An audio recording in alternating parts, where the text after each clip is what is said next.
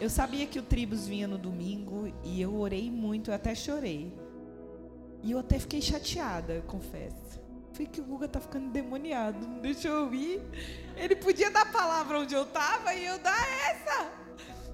Só que Deus tinha uma. Tem horas que a gente tem que sair da frente. Tinha algo para romper na vida da Ingra e a Ingra é uma benção. Ela foi ousadamente, saiu da sua casa, deixou seu conforto, seu carro para andar de bicicleta na Praia Grande. Eu tô rindo, mas é, é de tristeza, não, é de alegria de saber que quando a gente tem um chamado, não importa, carro não comprou ela. A mãe dela fazia até negócio, ela é uma pastora, ela fazia negócios escusos. Verdade. Eu te pago, o que, que você quer? Vem pra cá que aqui você vai ter tudo. E ela é uma jovem, né, gente? Bonita. E ela abriu mão. Ela, não, mãe, isso não compra minha vida. Minha vida estava indo pro inferno e vocês devem ter ouvido aqui, né? Gente, sou muito privilegiado de ter minha família aqui. Acho que é a primeira vez que eu estou pregando na igreja para minha família. Já preguei para tantas pessoas, já preguei em tantos púlpitos, mas esse culto é a extensão da minha casa. Então, Seja bem-vindo à minha família. A gente é uma família de verdade. Lá no fundo está o Paulo. Paulo é um milagre. Vocês oraram ano passado. Ele estava com câncer. E em nome de Jesus, meu filho, acabou. Você precisa crer só. Você foi curado. Você foi curado. Nenhuma palavra contrária nós não aceitamos. Do outro lado tem minha sobrinha linda, Isabelle. Nossa veterinária está de repouso, porque ela tem o nosso tornado Ita. É literalmente um tornado que veio para nos abençoar. Ali do outro lado nós temos o pequeno Davi, que é uma bênção, é irmão do Paulo, que por incrível que pareça é filha da minha irmã mais novinha, que eu acho ela linda, Elisângela. E Douglas, meu cunhado, essa é minha família e minha mãe. Família, essa aqui é uma família que sempre me acolheu e existe algo que eu preciso liberar antes de dar a minha palavra. Irmãos, você sabe que uma vez eu vim aqui e o Senhor falou para mim que vocês são igual a viúva. Pastor, eu sei que a senhora está aí, não vai, não vai, mas eu quero dizer que essa igreja tem uma unção da viúva. Nunca vai parar de sair daqui. Nunca. O que aconteceu com a viúva é que ela pegou tudo que ela tinha e ela entregou para o profeta. E nós, como profetas do Senhor nas nações, viemos aqui. Então, cada vida que foi impactada no México ano passado, cada criança que foi liberta das garras daquele mal, vocês fazem parte. Vocês fazem parte, cada oferta que vocês ministram na nossa vida, vocês, igreja vinde, não são insignificantes, vocês fazem parte Deus escondeu vocês aqui na Caieiras, porque Deus ainda vai romper uma luz aqui. Eu profetizo isso sobre vocês. Eis que o Senhor diz para vocês: escutem e entendam. Saiam do lugar onde vocês estão parados, escutem e entendam. Esse é o mandamento do Senhor. Vocês são igual a viúva. Não vai faltar recursos. Sonhe e o ano que vem, em nome de Jesus, eu quero alguém viajando para o Suriname comigo. O ano que vem nós vamos fazer uma escola. E o Senhor falou: por que não? Se já tem uma pessoa da Vila Antártica, tá indo esse ano uma da Vila Sônia, por que não ir alguém da Caieiras? E eu sei que aqui tem, vocês estão enviando a gente vários anos. Eu venho aqui, vocês nos abençoam. Eu sei que um dia cada um volta para o lugar. Te acalma, pastora. Quando o vento soprar, todos voltam para o lugar. Mas eu sei que existe um tempo oportuno. Então, a escola do Tribos vai sair. E eu, em nome de Jesus, eu peço aos pastores que orem. Eu sei que vocês acreditam em nós. E nós vamos olhar alguém aqui que vai se inscrever nessas escolas todas. E eu quero você lá. Eu não me importo que a oferta não vai vir para nós, que seja para você, porque eu creio que você vai impactar lá. Você vai fazer parte. Os que os seus ouvidos escutam, os seus olhos vão ver. Eu creio nisso. Essa é a palavra que tem sobre vocês. Não vai faltar nunca. Porque essa igreja sabe se mover diante da finança. E irmão, você que está aqui dentro, que está com problema financeiro, ajuste a sua vida. Posso falar? De verdade, assim, essa conversa é de familiar, tá? Vou dizer uma coisa para ajustar isso, porque o Senhor falou isso para mim. A gente está errando, porque quanto mais necessidade a gente tem, menos a gente dá. A gente retém e menos a gente tem. Quanto mais necessidade você tá, dê. Veja alguém que está passando a mesma necessidade de vida. Essa senhora aí que está aí, que veio aqui orar, eu vi quando eu era criança. Ela e meu pai pegaram uma bicicleta barra forte, dividir a cesta básica e levar na casa de uma mulher. Nós passávamos fome, a mulher também. E eles dividiram na metade. Há um povo, há um povo mais generoso que aquele que trabalha e rala. Os mais humildes são os mais generosos. Então, se está apertado, quero dar uma dica para você. Divide os 50 centavos. Divide um real. Ajusto mais uma coisa em você. Pega o seu dinheiro.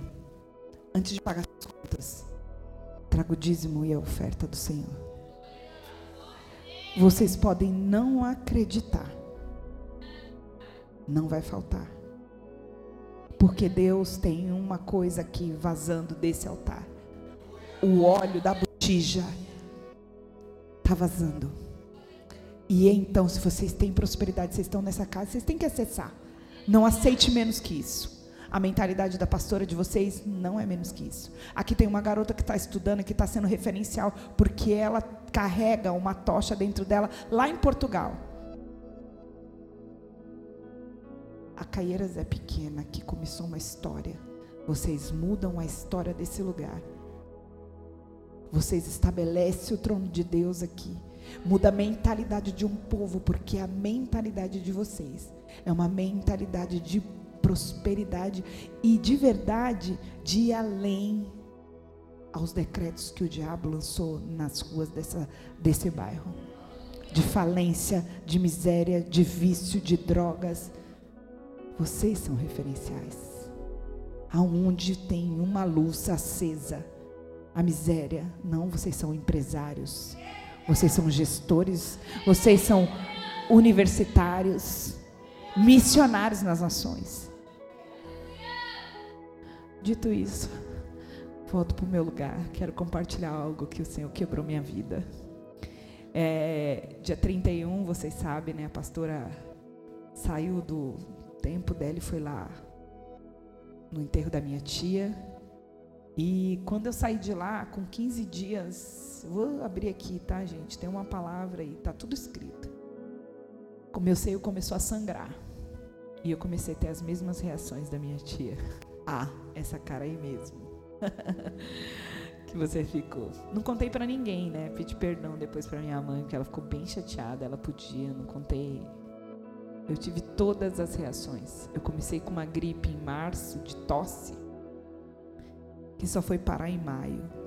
Eu tive ferida daqui até aqui. Eu fui no hospital e o médico disse assim para mim: Você não tem uma infecção grande no seu corpo? E eu não disse para ninguém. Achei que era super heroína, tá? E deixa eu dizer uma coisa para vocês.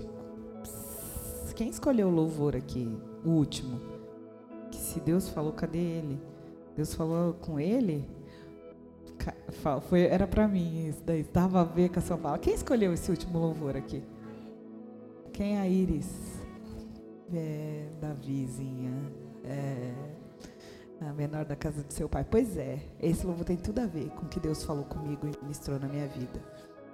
Eu estava com o pé assim, Deus, acho que eu vou desistir. Até falei isso para minha mãe. Estou com 42 anos, acho que já deu.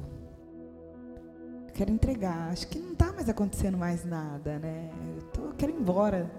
Acho que eu vou trabalhar vou morar em outro país, sei lá, vou arrumar um emprego, né? Tava com os pensamentos assim, acho que eu já, acho que já fiz muita obra de Deus. E aí não fuja de Deus, porque se Jonas engoliu, eu acho que eu engoli o a baleia. Jonas engoliu, eu engoli a baleia e fiquei parada no lugar. Não, não fuja de Deus. Porque tudo, deixa, posso te dizer com segurança, tudo que você está passando hoje só tem um lugar. é Deus querendo te ajustar para chegar mais próximo dele.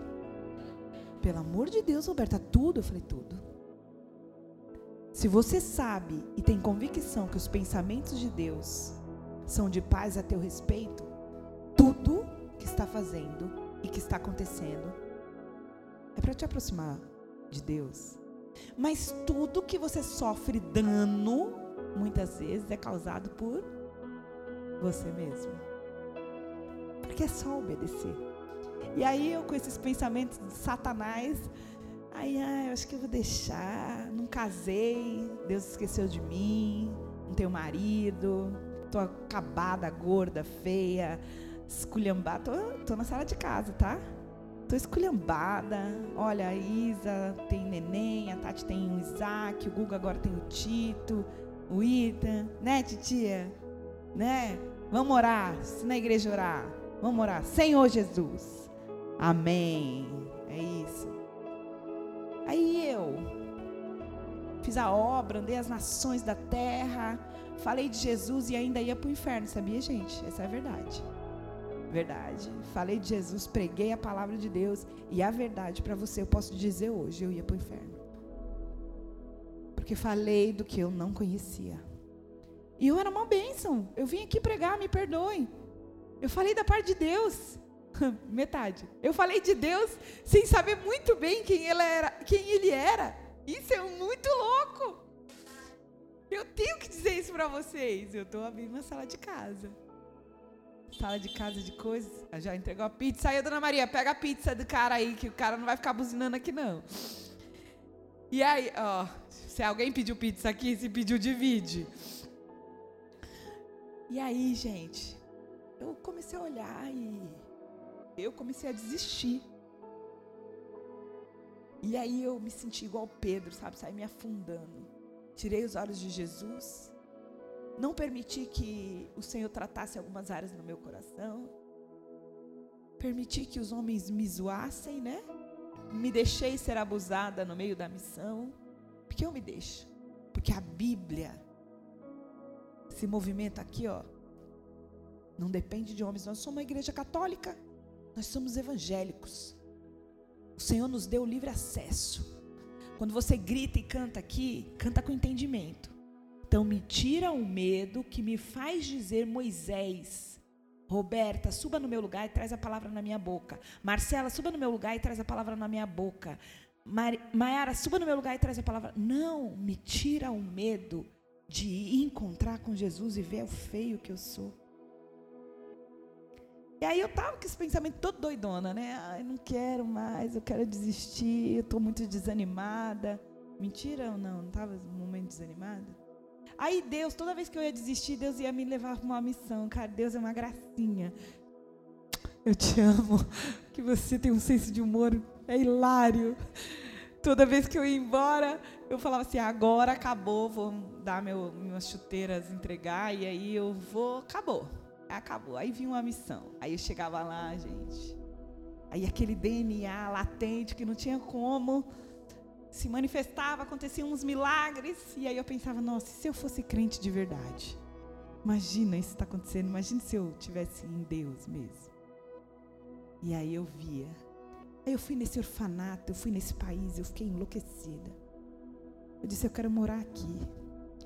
Eu contei para vocês, já vim aqui dizer para vocês que eu andei no meio da onça, a onça roncou, quase eu morro, uma cabana, que se minha mãe estiver escutando metade da história que vocês escutaram, talvez ela não deixaria eu voltar, mas eu tenho que voltar, porque o Senhor tem um, uma promessa. Coisa doida. E aí eu vou resumir vindo para cá, com tudo isso dentro do meu coração, dizendo, vou, não vou, fico, não fico. Entrego a Lilica, ensina a Ingra a virar Lilica, e aí ela vai, continua o trabalho. Estou cansada, acho que não vai dar certo. E aí me deu medo. Que em janeiro meu sangue, o sangue começou a descer. E aí eu falei, Deus, eu não quero ir para missões, o Senhor vai me matar? O Senhor vai me matar? Meu Deus do céu, eu não contei para ninguém, é porque eu sou tão pecado. Ai, meu Deus. Eu, eu me amaldiçoei sozinha, não. Eu sou amaldiçoada, não é possível. Eu não casei, eu tô não casar porque tem uma maldição na minha vida. Você vai me Meu Deus do céu, tá saindo sangue do meu peito, morri. Ai, meu Deus, sou enfermeira, tá, gente? Aí agravou. Que já sabia todas as situações, aí fui no Google, Doutor Google começou a ministrar meu coração ali. Eu aprendi com meu sobrinho, tá? A esconder as coisas. Porque no processo dele, a gente é uma boa dupla, toca aí. Tchá! A gente escondeu da família toda até a gente contar tudo ah, devagarinho, entendeu? E não matar ninguém do coração. Foi aos poucos, né? Aprendi com ele. Aí a gente escondeu, a gente gosta de guardar nessa família. E aí eu, ai, eu vou morrer. Aí marquei médico, marquei tudo sozinha. Fui Cheguei lá, demorei essas duas, a Lili e ela. É que não estou entendendo nada? O que está rodando em Santos? Foi uma droga de colocar o, a localização e todo mundo saber onde você está. O que você está rodando em Santos? Eu falei, não, é que o médico mandou fazer um exame. Eu fazendo biópsia. Médico falou assim, Roberta, como assim sangue? Se sangue é um tumor. Ou benigno ou maligno. Vamos fazer uma citologia para saber. O médico que cuida de mim há anos, que eu tenho um espinho na carne. Há anos. Porque tinha um nódulo nesse lado, e aí veio, só para ironia, sangra do outro lado. Tô em família, tá, gente? Falando de peito aqui. Ai, meu Deus do céu. Ah, olha, a dignidade. Foi isso, gente. Fui no médico, fui sozinha. Fiquei bem doente. Falei, não sei o que está acontecendo comigo, não conseguia levantar da cadeira. Foi uma semana que eles não sabem. Eu não fui no Tribus. Eu ia viajar dia 18. Eu não conseguia andar. Eu não conseguia fazer nada. Eu só tinha muita tosse. Fui ao hospital. Eles ficavam assim: Meu Deus, está esquisito, né? Todo mundo com tosse. Viajei para casa da Ingra. O corpo todo vermelho. Não contei, elas não sabiam de nada. Deus guardou delas abrirem o bocão, né? Se fosse na minha casa. Primeira noite que eu durmo lá, quando eu levanto, a minha blusa tá toda cheia de sangue. Elas, que que é isso? Aí eu, pois é, então. Agora que eu tô aqui, vamos lá. Dei aquela contada assim por cima para tirar a periculosidade, né? Sabe quando você conta assim coisa grave e você não conta na gravidade? Então é, foi isso, aconteceu, né, esse sangue aí. E aí eu fiz, Deus, não me mata. Porque eu amo tanto falar do Senhor. E aí eu falei assim: agora eu já sei que eu vou morrer mesmo. Eu vou viver essa missão como se fosse a última. E foi isso que eu fiz. Quando eu voltar para casa, vou contar para todo mundo. Vou começar, já sabia o processo do Paulo. O Paulo está bem, agora o Paulo que vai me levar. Levei ele muitas vezes, segurei a mão dele, ele vomitando. Eu falei, agora ele, ele que vai me levar e eu vou voltar para casa. E eu doente. Fui no aniversário do irmão da Ingra, assim, não conseguia ficar de pé. Vestido de lilica foi um milagre. Tirei e eu dormia. Chamei, a pastora chamou a médica de lá, olhou para mim. Ela falou: Roberta, é isso aí que você tem é pitirias e rósia. É por causa do trauma que você viu a sua tia, o Paulo, do ano passado. Então desenvolveu isso. Ou por uma grave infecção. Mas como não é uma grave infecção, e eu assim, cara de paisagem, eu, uhum, deve sair do seu corpo essas manchas em seis meses seis é um ano. É, provavelmente vai sair. Tem um protocolo, mas não é legal você fazer aqui, porque você vai tomar um, uma, uma grade de predizim, uns 20 comprimidos por dia. E aí limpa o corpo. Eu fiz, Senhor, me ajuda, Deus. E eu chorei no quarto. A Ingra não viu, ninguém viu. Me ajoelhei lá e eu comecei a chorar. Fui tomar banho, chorei, falei, Deus, acho que é melhor eu ir embora para casa, porque eu estou muito mal. Não consigo andar. Estou muito debilitada. Deus, Ele, mesmo sem eu entender nada, eu comecei a ficar com medo de perder aquilo que eu estava rejeitando. Lá, o pastor da, do Suriname ligou. O Suriname era um país que a gente não ia nós íamos para o Quênia e para o Burundi. O segundo país mais pobre da África. Já estava tudo certo. Novembro. Aí o pastor virou e falou assim: Vocês vão vir para cá? Eu falei assim: Então a gente está orando, a gente não tem dinheiro nem para ir ali na esquina, que dirá ir para ir para o outro lado. A gente não sabe. As portas do Quênia e do Burundi fecharam. Não foi por dinheiro, tá? Porque até dinheiro a gente tem para ir lá. Não foi por isso. Foi porque Deus não quis. E o Suriname escancarou. Ele falou: Quero dizer uma coisa para você, Roberta. Quando você passou pelo orfanato, tenho que te contar essa. Eu, o que, pastor? As crianças não denunciaram o homem de lá? Não saiu um escândalo nos jornais do país inteiro que o homem abusava dela e aquelas crianças tiveram a coragem de, depois que você falou, denunciar. Eu falei, agora peraí, pastor, eu me preocupo que você vão, vão me prender aí, vão me matar. Ou eu. Na hora eu olhei e falei, Deus, o que é isso, Senhor? O Senhor falou assim: você é criadora de caos. Onde você entra, a sujeira vai sair. É incômodo quando você fala. É difícil. Você está fazendo um trabalho de sujeira, de tirar. E sabe, essas crianças nunca mais, nem essas, nem qualquer uma daquelas que escutaram o seu testemunho, nunca mais ninguém toca nelas. E o pastor falou assim: Roberta, pelo amor de Deus, tu tem que voltar aqui. Eu, ah, eu vou morrer. Certamente em julho eu não vou estar tá aí, pastor, porque eu acho que eu já morri. Eu não falei nada, fiquei só com a cara assim. E comecei, Deus, me dá uma oportunidade. E aí eu entrei num, num barco para o interior, mais interior do Amazonas, 27 horas. Cansada, debilitada, deitei numa rede, toda cheia de ferida. A Ingra fazia: pelo amor de Deus, não vai me tomar banho na água do rio. E o Senhor dizia assim para mim assim: Sabe aquela história de Namã? Ela, pelo amor de Deus, o rio é podre, é sujo, não me toma banho nessa água desse banheiro, porque ela fica guardada aí, que é água do rio. Aí eu, Senhor falava para mim assim: Sabe a história de Namã? O Senhor nem foi até ele, o Senhor só disse assim: avisa ele para ele tomar banho no próximo rio.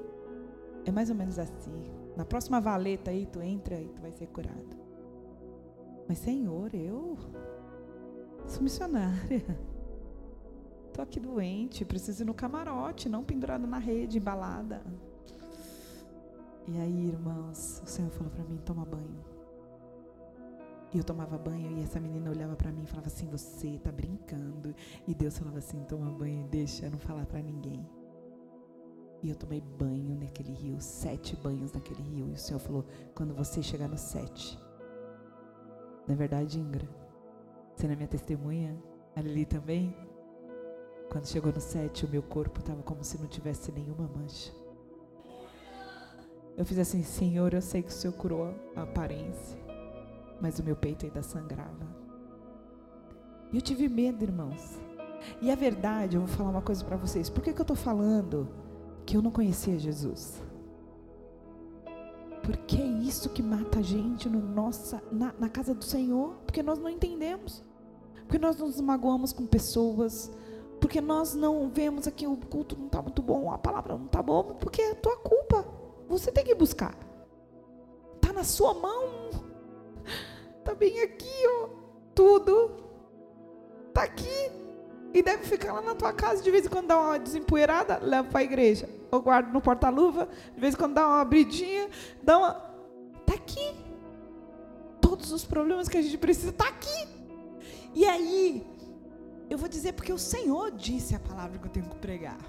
Havia uns discípulos muito maravilhosos em Marcos 4. E depois eu quero que você volte para trás, tá? Na sua casa. Eu estou te dando um apoio para você ler a Bíblia. Porque se nós não voltarmos aos princípios, Bíblia, jejum e oração, esse mundo vai nos tragar. Eu tenho um exército de criança que está aqui, ó. Que quando eu falo apresentar armas, eles. Bíblia, jejum e oração. Eu tenho um exército de crianças no Amazonas que é assim o nosso toque. Esse movimento aqui dessa camiseta começou por causa deles. E aí, irmãos, tava lá Marcos 4. Você vai lendo a partir do 32, 31, diz mais ou menos assim: Jesus cansadão depois de pregar, ensinou, cara, ou Jesus diferenciado, porque ele pregava as parábolas, e aí ele fazia um negócio que a gente até hoje acha que quem acha difícil entender a Bíblia? Quem acha difícil entender a Bíblia? Pode falar. Ela é difícil de entender sozinha pelo nosso intelecto, ela só é entendida através do Espírito Santo. Se você tiver um apoio do Espírito Santo, aí sim você entende. E aí, irmãos, vou falar. Tava lá, Jesus faz bem assim, cansadão de pregar, de falar, ah, o céu, as mostardas, os céus, não sei o quê. Ah, o reino dos céus é igual a prata que você pede, não sei o que lá. Jesus estava pregando aqui, ele estava gastando toda a sua sapiência. E aí Jesus se cansou e falou: passemos para outra margem. E o Senhor entrou no barco. Essa foi a palavra que o Senhor mandou eu pregar para vocês hoje. E o Senhor entrou no barco e deitou, botou sua cabecinha no travesseiro e foi tirar o cochilo, que era só passar para outra margem. Dentro do barco estava os discípulos, que eram pescadores, que conheciam de mar, de travessia, o marujo que coordenava ali o negócio. Eu estive no barco. Eu vi uma tempestade no barco. Eu vi tudo isso. Nessa, eu passei 27 horas, tá, gente? Por isso que eu tive tempo de tomar. Eu tomei quatro banhos na ida e três para voltar. Só para te dizer isso. E mais alguns lá na, na casa da irmã, que tinha uma casa que tudo era acontecia do lado dentro do rio. Que a casa dela era em cima do rio. Quando secava, a casa baixava. O rio enchia, a casa levantava. Coisa mais incrível. A moto dela, parada na casa, eram aquelas baladeiras que é aqueles barquinhos fininhos de. Hum. E aí passamos a homens experimentados. Esses homens que estavam no barco eram homens que tinham andado com Jesus e viam o endemoniado de Carfanaum, o paralítico ser levado por dentro da, do telhado. Esses daí foram que Jesus chamou eles, eles viram milagres, eles andavam com Jesus, eles viram sinais, sinais, Jesus pregava, eles viram multiplicação. Esses discípulos que estavam lá dentro ouviam, mas não entendiam. Você sabia que a palavra de Deus diz, quando você for ler novamente os mandamentos, qual é o maior mandamento do Senhor? Fala para mim, igreja. Amar a Deus. Se você achar esse versículo, volta um pouco nele e diz assim: Ouve. Nós não estamos ouvindo. Ou a gente escuta e não ouve. Porque aqueles que ouvem a, minha palavra e as praticam, esse é o que me ama. Nós temos que ouvir. Amar a Deus sobre todas as coisas, não. ouve. Ouve, igreja. O tempo inteiro o Senhor está dizendo: ouve, escute e entenda. Porque se você não entender o que eu estou falando e viajar aqui, pede para eu voltar, porque eu vou voltar. E aí tava lá esses caras dentro do barco. E no meio alta madrugada. Começa uma tempestade. Vocês viram que parou a chuva? Eu que mandei. Eita, tá rindo por quê? O Senhor deu essa autoridade para mim e para você. Antes disso, sabe o que aconteceu? Ai, meu Deus, os discípulos se fizeram ali mas antes disso, meu Deus, ele cura, ele expulsa demônios. Quem é esse? Da onde ele vem? Para onde ele vai? Ele veio saltando numa nuvem. Os caras estavam andando com cara. Eu nem vou ridicularizar eles, porque é eu. Andei com ele, não sabia nada dele. E alguns minutinhos, de repente, nesse barco, no meio do vento. Aí a gente cantou agora aqui. Ah, tem, como que é? Como que é? Tempestade. Chuva forte é você. Peraí, aí começa a tempestade na nossa vida, a doença, aí começa o dinheiro faltar, aí a gente é mandado embora, aí o marido fica meio endemoniado, a mulher fica meio esquisita, aí começa uma briga. E outra, sabe, posso falar? Eu estou ainda no mês de junho, né? Eu tenho um pastor, nosso apóstolo que cuida de tribos, ele diz que o mês de junho é patrocinado por um demônio que traz contenda, ciúmes e guerra. E sabe aonde? Percebe. Lembra dos últimos conflitos? Ele falou que a começar de dentro da família. A família de Deus e a família, sua família, querer morder seu calcanhar. Ele falou que esse mês é um mês terrível de confusão, de a gente não entender muito bem o que está acontecendo e você só ir pela fé, guiado. Ele tem pensamentos de paz a meu respeito, ele tem pensamentos de paz a meu respeito. Tem horas que a gente precisa fechar nossos olhos. Aí tá lá os discípulos, eu e tu, naquela blá, e virado e tal. Não bastava só chamar Jesus? Chamar e ainda falar assim, não está se importando que a gente vai morrer? Mas espera aí. O Senhor deu uma ordem. Lá no começo ele disse o quê? Passemos a outra margem. Ninguém ia morrer. Nem eu ia morrer. Nem você. Porque a gente tem uma promessa. A gente tem uma promessa. Aí um dia eu chego lá na casa da minha sobrinha e ela disse assim: Eu sonhei que você morria. Eu tive um sonho que você morria. Eu falei: Não vou morrer. Porque antes de você ter um sonho que eu morri, aquela senhora ali, baixinha, teve um sonho na igreja quando eu tinha um chamado, eu estava indo para uma missão e ela sonhou e ela chorava. Eu já morri duas vezes no sonho das pessoas. Ela vai morrer. E a pastora falava assim: Não, ela não vai morrer. Ela está indo embora para as nações. Eu ainda não fui embora. Então eu não vou morrer. Então, naquele meio daquela confusão, os discípulos, não te importas que a gente morra? E aí o Senhor levanta, porque eu acho que Jesus estava, eu vou confessar, essa aqui é a minha licença poética. Eu acho que Jesus não estava dormindo, ele estava esperando, para eles são meus filhos. Eu dei autoridade para expulsar demônios. Eu dei autoridade para eles. Eu dei autoridade. Eu falei assim: olha só. Eu, eu, eu chamei vocês para andar comigo, para fazer essas coisas e maiores ainda. O que é um ventinho, gente? E eu vou falar nesse meu jeito pecador aqui, de longe de Deus. Eu estava lá em Peruíbe. E nós fizemos um evento. Tu estava lá, Ingra, não estava? E começou a chover. E nós levamos no orfanato brinquedos. E estava uma tempestade. E eu de Lilica fiz assim: aham.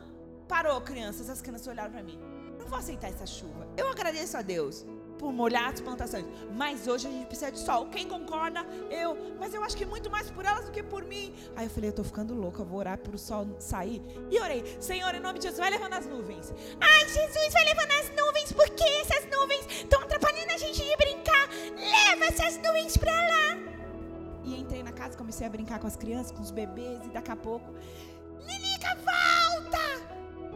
Vem ver uma coisa! Começou em cima da casa, fez um buraco assim na nuvem preta e o sol entrou. E as crianças tiveram oportunidade. E eu perguntei para o Senhor, Senhor, como que eu vou pregar para eles? Eu já vi esse vento e essa chuva parar. Já! Eu já vi. Não uma, várias vezes. E o que era um sanguinho no peito? Sabe o que era? Uma sujeira aqui dentro coisas que precisavam ser postas para fora. E eu vou dizer, ninguém teve tal revelação quanto a pastora de vocês, porque foi isso que ela disse sem saber. No dia 1 de maio, dia 29 eu cheguei aqui e fui para o médico. Peguei a citologia, o doutor falou, Roberta, não sei de onde vem seu sangue. Aqui não tem célula de câncer. Eu falei, doutor, faz. Ele é espírita, tá, gente? A gente tem os papos mais doidos do mundo de verdade, se quiser fazer um curso com ele, ele é um, muito doido. Aí ele virou para mim e falou assim: Eu não sei como te explicar isso. Falei, doutor, faz 10 dias que não está saindo sangue. Não, 10 não. 5 dias que, que não está saindo sangue. Porque também Deus me deu uma paz lá. Em Manaus foi excelente. Deus se manifestou, parecia que eu estava indo na última. Não contei para ninguém. Porque o Senhor começou a fazer uma obra dentro de mim. Aquela que precisava ser feita. Que eu não deixei. O meu homem exterior precisava ser esmagado. E ele não queria deixar. Ele queria se manter intacto. Nós podemos servir ao Senhor mantendo o nosso lixo. Sabia? A gente mantém, só que a gente não prova, a gente sabe que a gente serve só de mentira. Porque se servir ao Senhor, Ele transforma você. Servir ao Senhor, Ele muda a cada ministração, a cada vez. E aí eu tô lá. Cheguei aqui, aí o doutor falou. Quando eu cheguei dia 28, eu errei, tá? Dia 28 eu fui no médico, não teve nada. Dia 29 começou a sangrar. Dia 1 eu comecei um jejum. De verdade, eu falei, Senhor, preciso escutar sua voz. O que é que está acontecendo? Eu preciso sair do estado de morte. Eu me sentia deitada numa sepultura. Isso é verdade. Porque quando você vive as coisas na sua carne, porque vou falar, gente, abrindo meu coração e rasgando aqui, a gente pode viver a obra de Deus mecanicamente. Eu sei a Bíblia. Eu posso te impressionar. Eu, sei, eu já preguei aqui, ó, sem nem abrir ela e continuo pregando sem abrir ela. Hoje eu posso dizer porque que eu estou pregando sem abrir ela. Eu acordo três, quatro horas da manhã. E a minha prioridade hoje voltou a ser o Senhor, mas não era. Eu sou boa de falar, eu sou eloquente, eu confesso para vocês. Eu sei fazer você chorar. Eu estou rasgando meu coração. Mas eu tive tantos pensamentos destrutivos. Porque eu não saio aí e durmo com qualquer homem pela rua, ou com qualquer mulher, com qualquer lixo. Porque eu não fujo daqui e vou morar em outro país e destruo logo minha vida. Porque Deus não fez nada por mim. Ingrata. O Senhor começou a falar comigo. No dia 1 de maio, o Senhor começou a mexer em mim. Em dois dias eu estava dando testemunho na minha faculdade. Deus trouxe uma história muito pesada que depois outro dia eu conto. Eu passei uma madrugada inteira compartilhando com a minha mãe antes dela viajar para a casa da mãe dela e confessando, confessando. Eu saí daqui, fui para o Rio de Janeiro. Pedi perdão para minha irmã mais nova, porque eu tinha mexido nela. Eu era uma abusada, mas também eu fui uma abusadora. E eu nunca tinha dito isso para ninguém. Eu merecia a cadeia. Era uma criança mexendo em outra criança, mas eu precisava confessar aquilo. Quando eu era criança, eu trouxe uma maldição para mim. Eu pedi para que um demônio entrasse em mim. Eu pedi literalmente. Deixa eu assistir essa pornografia aí. Eu lembrei de tudo isso e eu tive a oportunidade de sentar com a minha mãe e da gente começar e eu começar um processo de cura. Não podia casar, gente, antes. Quero dizer aqui, família. Não podia porque eu ia destruir minha casa. Certamente eu nunca ia me satisfazer porque a sujeira e a perversão estavam instauradas dentro de mim. Sujeira. Entendeu? Andar com Deus e andar longe dele, era isso que eu vivia.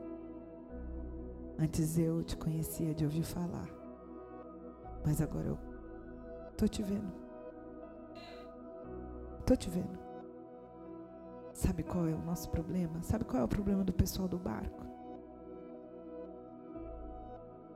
O seu é que você tem medo. Que Deus veja sua, sua sujeira. E que as pessoas estão cagando o que as pessoas estão pensando de mim. Me perdoa. Eu não quero ir para o inferno. Eu saí da minha casa para o Rio de Janeiro, gastando tudo que eu tinha para pedir perdão para minha irmã. Porque eu preciso ser quebrantada. Quantos pecados você esconde? Você não teve coragem de contar para seu marido, para sua mãe, para seu filho? Você faz com o seu dinheiro. Eu saí, eu fui pedir perdão. E sabe o que aconteceu? Quando eu voltei do Rio de Janeiro, no dia 14, foi a última vez que meu sangue, que meu seio sangrou quando eu confessei. Sabe o que, que dizia uma palavra que o Senhor ministrou no meu coração? Põe em ordem a sua casa, rei Zedequias. Que eu te dou 15 anos para você pôr em ordem. Sabe o que esse rei fez? Esse homem era um rei que amava Deus, tinha caráter. Deixa eu te falar desse rei. Ele era um bom rei. Ele amava Deus. Você sabia disso? Ele amava Deus tanto que ele, ele era tão ousado e tão folgado que eu me vi nele, porque eu sou assim, mimada de Deus. Eu sou muito mimada.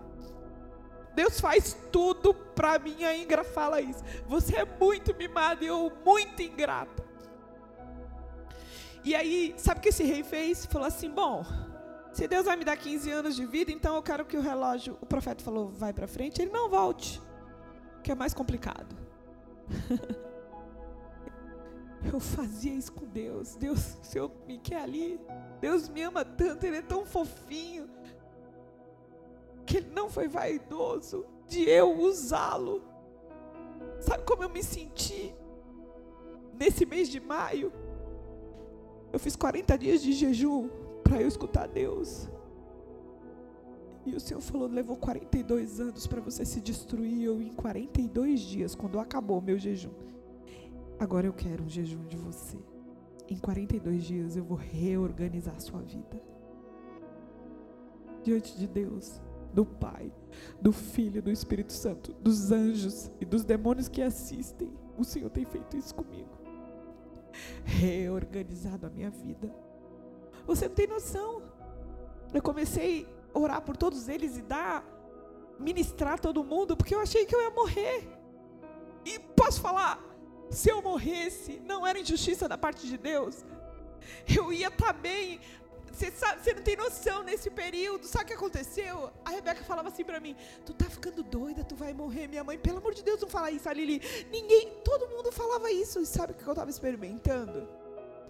A presença de Deus era tão forte, tão forte, como eu sei que Ele está aqui hoje. Eu estou vendo Ele aqui.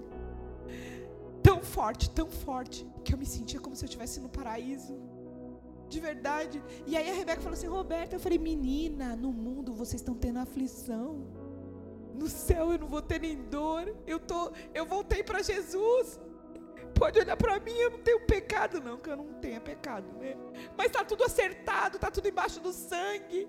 Eu não devo nada para ninguém. Se qualquer alguém entrar ali e disser qualquer asneiras a meu respeito, diante de Deus eu não tenho nada, eu não devo uma agulha para ninguém para ninguém diante de Deus. Eu sei o que eu vivo em casa. É a mesma coisa que eu estou vivendo aqui. É por isso que eles estão sentados ali, porque eles são minha testemunha.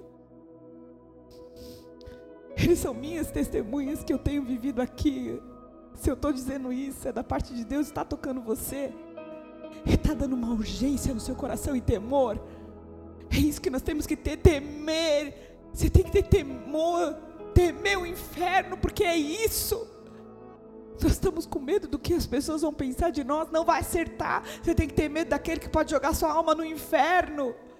Era esse meu medo, eu não queria ir para o inferno. E aí, dia 15, não sangrou mais. Eu comecei, Jesus, o que está acontecendo?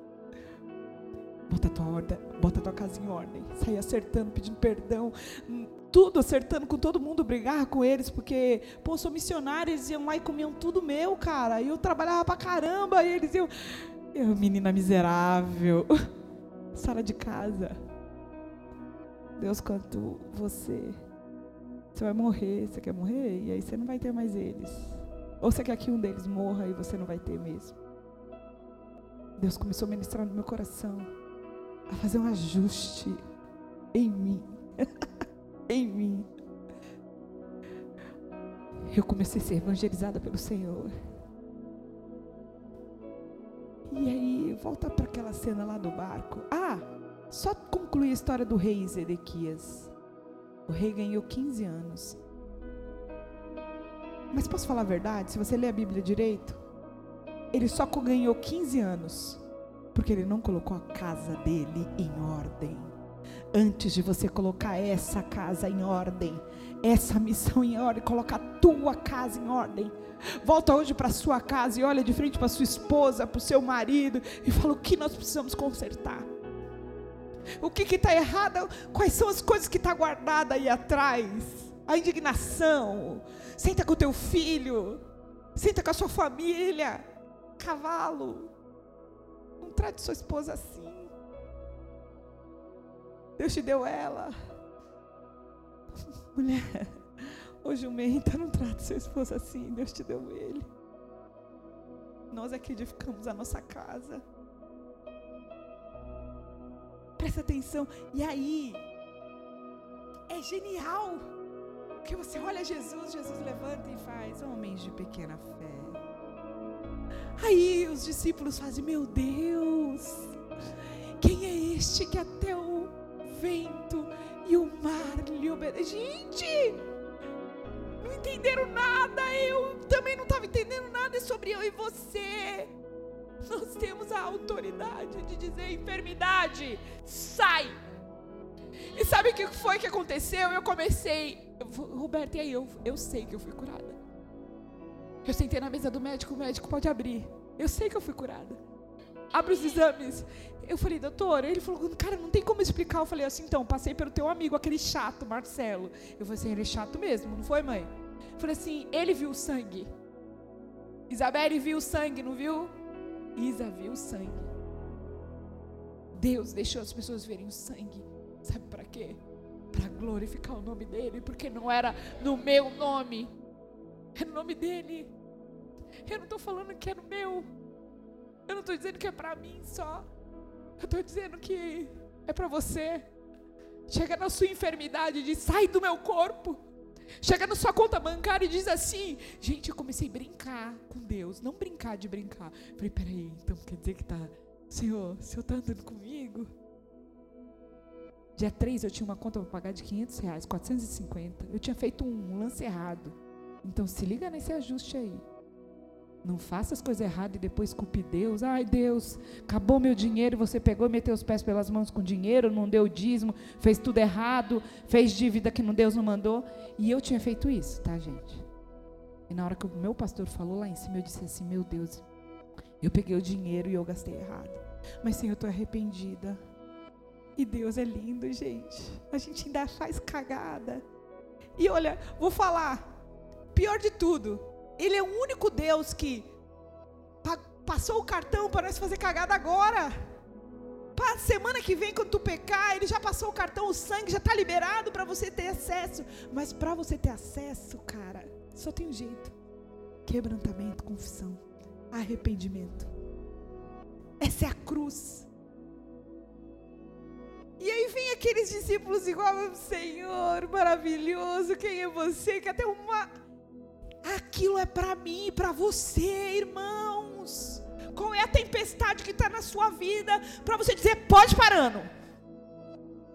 Não é isso que Deus pensa sobre mim. A última palavra é dele. Deus tem pensamentos de paz. Sai. Não é enfermidade, não vou morrer, eu tenho uma promessa. Eu tenho um plano na minha vida. Sai, chega. Irmãos, com toda educação, qualquer pessoa que fala qualquer coisa atravessada sobre o meu respeito, eu repreendo na hora. Não fale essa palavra para mim, eu não sou o que você está dizendo. Porque eu sei quem eu sou diante de Deus. Até parece que está sendo grosseiro, mas não é. Eu não aceito mais nenhum decreto, nenhuma palavra distorcida ao meu respeito. Não sou ladra, eu não roubei, eu não te trato assim. Não é verdade. Eu sei e quando não, eu calo a minha boca e deixo o Senhor ser meu advogado. E aí Deus faz de um jeito que. E aí sabe o que acontece quando Ele sabe que eu passei? Que eu nem glorifico, eu fico, Deus não deixa. Não faz justiça, Senhor, não quero, Senhor. E aí o Senhor sabe que o meu coração está ali. E aí, quando eu me arrependi, qual a chance de uma missionária, no domingo, dia 2 de junho, receber 500 reais, 9 horas da manhã? Quem está pensando em ofertar numa vida de uma pessoa? Eu nem estava pregando, eu estava sentada no culto e de repente eu, eu, meu Deus, uma pessoa do outro lado do mundo. Porque Deus falou assim: vocês estão muito cansados, porque vocês cuidam de pagar as contas, cuidam dos filhos, do marido, vocês cuidam dos negócios, do ministério, vocês também cuidam da vizinha, da liderada, da coisa. É muita coisa para vocês cuidarem. Se vocês cuidassem só de cuidar de mim, entregar tudo isso, eu cuidava de tudo para vocês. Gente, posso falar? Tô dormindo bem. Tá me olhando? Eu resgatei de novo aquela menina inocente. Sabe? Tô me amando. Todos os dias. Hoje de manhã eu fiz uma confusão, preparei todo o meu exame para o dia de amanhã. Mas todos os dias, quando eu acordo, eu estou colocando, eu peguei minha família toda e ajustei todo mundo, está todo mundo no mesmo propósito. De verdade. Porque o que é vida em mim, eu quero que seja vida em você. Está sendo uma bênção a leitura do livro? Está tá sendo transformador, não está? A minha casa está lendo. O Senhor falou para mim assim: primeiro, a primícia. Nada de. Ó, não tenho nada quem busca o Senhor de noite, mas eu preciso dar um, um código para você. Alta madrugada, já está. Ouço Deus me chamar. Eu quero pedir ao Senhor que um anjo do Senhor seja liberado de criança até o maior aqui, para acordar vocês pela madrugada. E escute Deus te chamar. Porque do jeito que Deus está falando comigo, eu quero que Ele fale, fale com você. E quando você despertar, você vai lembrar do meu rosto e vai dizer: Senhor, ouço Deus me chamar. Pode falar. Fala que a tua serva ouve. E aí de manhã, tudo que me deixa de cabelo em pé, e olha, são coisas. Eu entrego a minha agenda para o Senhor. Quando eu acordei 5h40, eu falei, pô, Deus, foi uma semana tensa para gente. Demais. Fora as meninas ter vindo aqui, eu estava ministrando mesmo. No outro lugar foi uma benção. Eu entendi depois lá que eu tinha que estar tá lá. E eu entendi que hoje era o dia que eu, tá, que eu tinha que estar tá aqui. Porque senão aquela família não estaria aqui. Foi a agenda marcada por, por Deus. E aí, nós fizemos um trabalho incrível lá na Vila Junina. Nós fomos para lá, nós pegamos as crianças, eles nos chamaram, nós ficamos quinta-feira. Só que o lugar era muito pesado. Eu entrava lá, a gente orava, ungia o palco que eles traziam cheia de mania, toda dengosa, um monte de coisa que eles cantavam lá, prostituição, perversão, degradação das crianças, degradação da mulher, e a gente entrava e pegava de manhã, sabe quem? As crianças das escolas. E eu estava lá.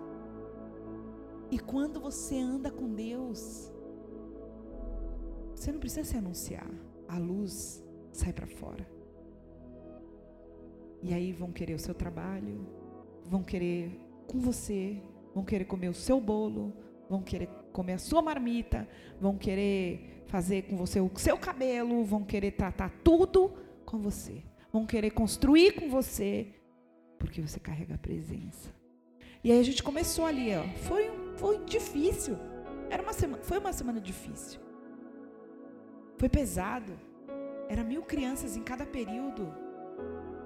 E a Lilica e os meninos profetizando a palavra de José, profetizando na vida daquelas crianças. E ó, só para testemunho, um dia antes, o grupo que foi lá foi mexendo a coisa bem grande lá, feia.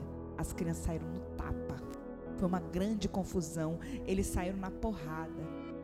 Enquanto nós estávamos lá, nada aconteceu. Porque a presença do Senhor estava lá. Porque durante a madrugada eu estava colocando aquele lugar lá. Porque o que era preocupação no meu coração, eu não cuido mais. Eu deixo Deus cuidar. Não vai mais virar preocupação. Não vai mais tirar minha noite de sono. Porque se eu confio que eu oro e Ele escuta, eu confio que Ele responde. Entendeu?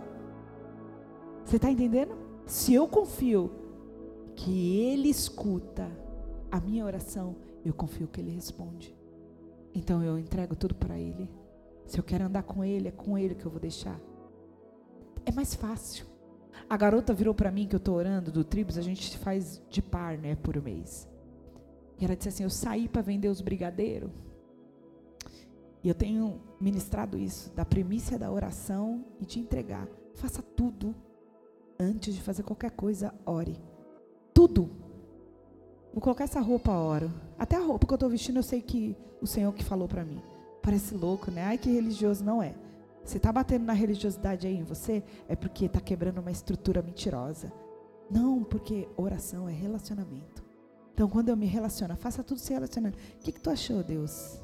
Ah, não, essa não tá boa. E essa aqui? Ah, essa aqui também não está combinando. Ó, posso ir na academia agora? E esse exercício? Ah, beleza. Me ajuda, Deus. Vou levantar hoje, estou com preguiça. Tudo eu oro. Então eu orei por lá. E aí os homens começaram, meu Deus. A secretária de educação falou assim: Lilica, você está sabendo que você vai ficar em 78 escolas o ano que vem? Eu falei, não estou sabendo. Se tiver na vontade de Deus, eu vou. Mas primeiro eu vou consultar meu empresário. Se meu empresário autorizar. Por que, que ela queria? Porque eu carrego a luz, que é minha e é sua. Não é só para mim. Porque de manhã, três horas da manhã, eu estava lá orando, não é, mãe? De joelho. E dizendo: Senhor, não sei o que fazer por essas crianças para alcançá-las. Não posso pregar, mas eu posso falar do amor. E eu quero que a unção venha impactar eles. Todo mundo falou: Meu Deus, a gente devia ter contratado vocês todos os dias, que vocês foram os melhores. Nós fomos como Davi, os melhores tocadores de harpa. Mas não isso, mas aqueles que carregavam a glória. O dono da estrutura da Vila Junina, estou contando aqui, tá, gente? Só entre amigos. Tá, a pastora dona da igreja está aqui. Se quiser me fechar, ela fecha. Eles estão ali, ó. Olha a hora, olha a hora. A Ingrid está ali, olha a hora. Calma, deixa eu dar uma viajada. Estou contando só novidades. O dono da Vila Junina falou assim: como eu faço para vocês estarem no dia 12? Olha que incrível. Ele quer contratar o nosso show para Jacutinga. A gente vai ter que dizer não, porque a gente já tem agenda. Olha isso! Ele quer pagar. Você entende? Não é sobre dinheiro. Nunca mais eu abro a minha boca e digo assim: eu não compro isso porque eu não tenho dinheiro. Eu não compro porque Deus não quer que eu compre. Porque eu pergunto primeiro para Ele. Mas eu tinha medo de perguntar para Ele. Porque eu tinha medo de escutar a resposta. Eu tinha medo de fazer algumas perguntas. Senhor, o senhor quer que eu vá? O senhor quer que eu fique? Eu tinha medo de enfrentar. Só que, gente, por que, que eu tinha medo? Como aqueles discípulos. Porque eu não sabia quem era meu pai. O meu pai e o seu vê tudo em secreto. O meu pai e o seu quer dar justiça para você enquanto você cuida de ser advogado da sua própria vida. Quantos de vocês estão cansados de cuidar da própria vida? Eu estava. Levanta mais alto a sua mão. Quantos de vocês estão cansados de cuidar da própria vida?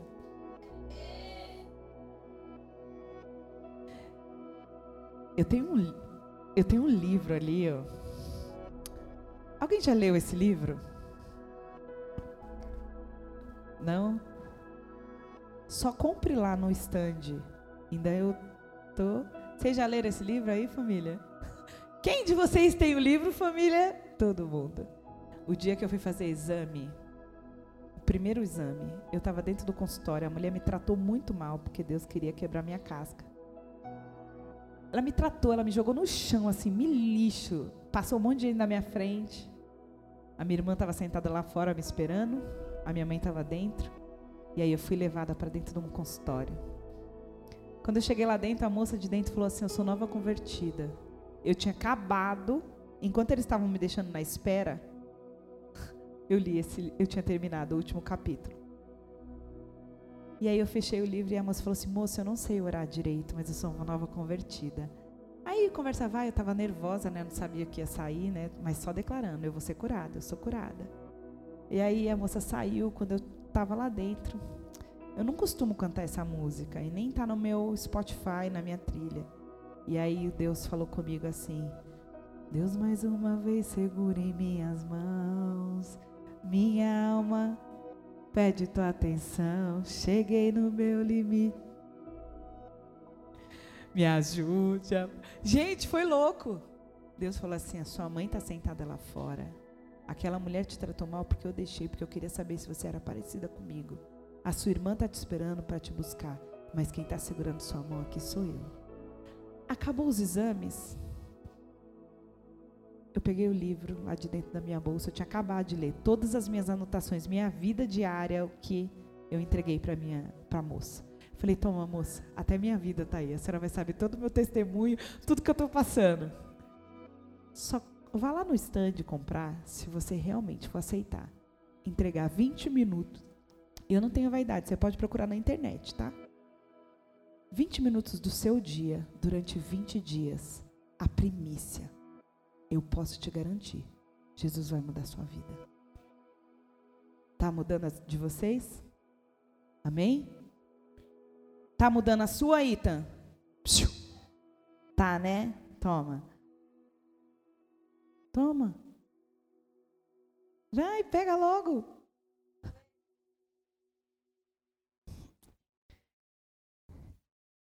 Eu estou dando, pode pegar. Quem quer? 20 dias.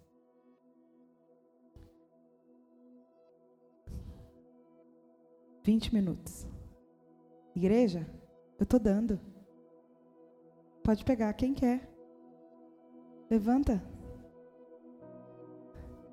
É seu. Olha para mim. 20 dias e 20 minutos. Antes de você fazer qualquer coisa da sua vida. Esse é o propósito da sua vida. Deus vai mudar. E é hoje você está como eu.